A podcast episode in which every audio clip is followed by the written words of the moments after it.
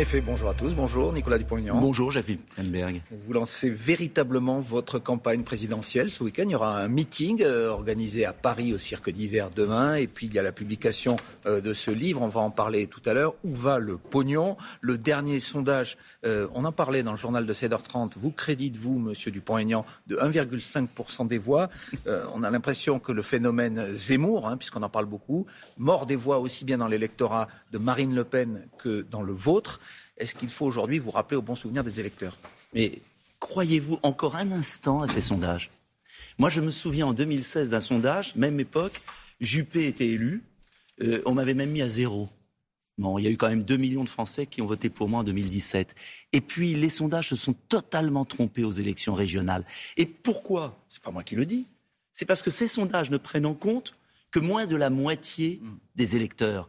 Or, il y a 20 millions de Français qui ne savent pas pour qui voter et qui vont, j'en suis certain, se prendre en main et aller voter dans six mois. Et ce que je dis, c'est que l'élection présidentielle est tellement importante pour le pays que ce n'est pas un sondeur, une bulle médiatique qui vont choisir les candidats. Ce sont des projets des solutions. Et moi, ce qui m'intéresse, sinon je ne serais pas candidat, on va parler de c'est de proposer des solutions. C'est quoi la bulle médiatique? Mais La bulle médiatique, c'est que pendant on a eu la bulle du Covid, on a parlé que du Covid pendant six mois, et là, ça fait 15 jours qu'on ne parle que d'Éric Zemmour. C'est normal qu'après, il y a un sondage, on dit tiens, Éric Zemmour, quelle personnalité Quel projet Ce sont quelles solutions c'est ça qui est important. Vous ne pensez que problèmes des que Français, les médias, que le fait qu'on en parle, qui place aujourd'hui Éric Zemmour, même devant les candidats de la droite traditionnelle. vous ne me ferez pas dire du mal d'Éric Zemmour.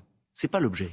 Simplement, j'estime que l'élection présidentielle, vu l'état du pays, et les problèmes des Français est d'une telle importance que j'aimerais qu'on ne soit pas sur les polémiques, qu'on présente chacun nos projets et que ce soit les Français qui jugent. Précisément. Les Français doivent juger eux-mêmes. On n'a pas à choisir à leur place. Parce que c'est une course de fond, la présidentielle. Et vraiment, vu l'état du pays, j'aimerais qu'on parle de solutions parlons concrètes. c'est l'objet de mon livre. Parlons, précisément des projets. Qu'est-ce qui vous différencie fondamentalement des deux autres candidats situés le plus à droite de l'échiquier politique, en l'occurrence euh, des futurs candidats, dans le cas d'Éric Zemmour, peut-être, euh, donc M. Zemmour et Marine Le Pen. Qu'est-ce qui vous différencie tous les trois? Pourquoi seulement eux? Vous pourriez parler aussi de Xavier Bertrand Dites-nous euh, ce quelle que est votre singularité, monsieur Ma singularité, c'est que je défends un gaullisme de rassemblement. C'est quoi?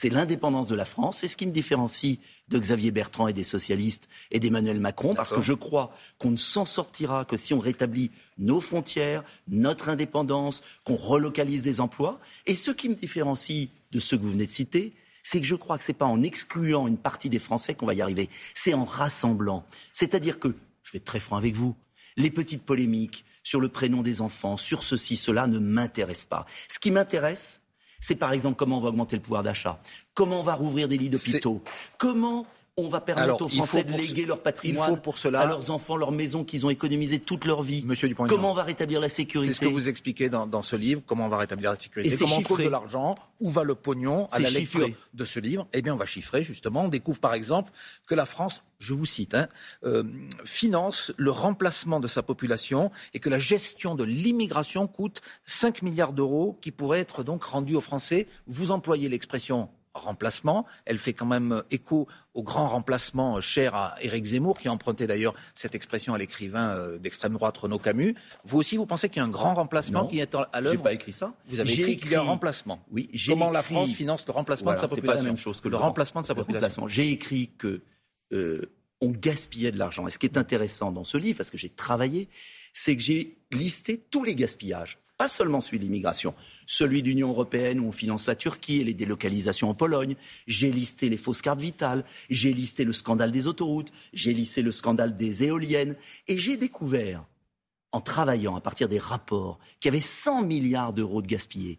Et plutôt que de serrer la ceinture des Français, des retraités, de ceux qui ont travaillé, de ceux qui travaillent, je dis, sans augmenter la dette et en la réduisant, on peut faire cesser les gaspillages et redistribuer l'argent sur les priorités, pouvoir d'achat, hôpitaux, écoles. Et sur l'immigration. Et sur l'immigration, on arrête de dépenser de l'argent. on s'occupe de l'assimilation. L'aide médicale d'État qui coûte Oui, bien sûr, un milliard. Il faut maintenir des dispensaires, parce qu'il faut bien sûr soigner, et je fais des propositions très précises, mais je dis qu'il faut arrêter de gaspiller l'argent des Français, qu'ils économisent durement toute leur vie, et qu'il faut au contraire assimiler. Toutes les personnes qui sont sur notre sol doivent être assimilées par le travail. Et je propose un treizième mois pour tous les salariés, financé, financé. Vous ne cautionnez pas ce qui est écrit dans votre propre mais livre, mais comment la France finance le remplacement de sa population. Oui, il y a un remplacement de population, tout le monde le sait.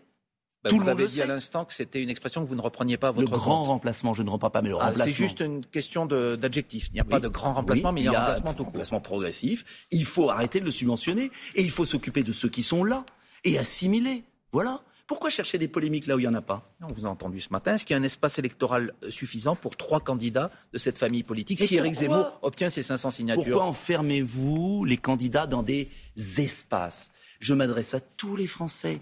Il n'y a pas des Français qui appartiennent euh, au Rassemblement national, aux républicains, aux socialistes. Il y a des millions de Français qui souffrent, qui en ont assez des polémiques, qui en ont assez euh, des sondages, qui voudraient savoir qu'est-ce qu'on va faire pour eux. Et euh, pourquoi j'ai voulu chiffrer? Parce que tout le monde réclame la sécurité, l'emploi, le pouvoir d'achat. Moi, j'écoute hein, mes concurrents. Mais personne ne dit comment il va faire. Et le changement avec moi, c'est que je dis exactement comment je veux faire, comment on va y arriver? Parce que ça fait combien de quinquennats où on nous a raconté des salades? Vous venez de parler du pouvoir d'achat. Qu'est-ce que vous pensez des décisions annoncées cette semaine euh, par le gouvernement pour amortir la hausse euh, des prix du gaz en particulier, du coût de la vie en général, le bouclier tarifaire de Jean Castex? Bah, Ce serait formidable si c'était vrai. Mais le problème, c'est que ça s'arrête aux élections, au mois d'avril.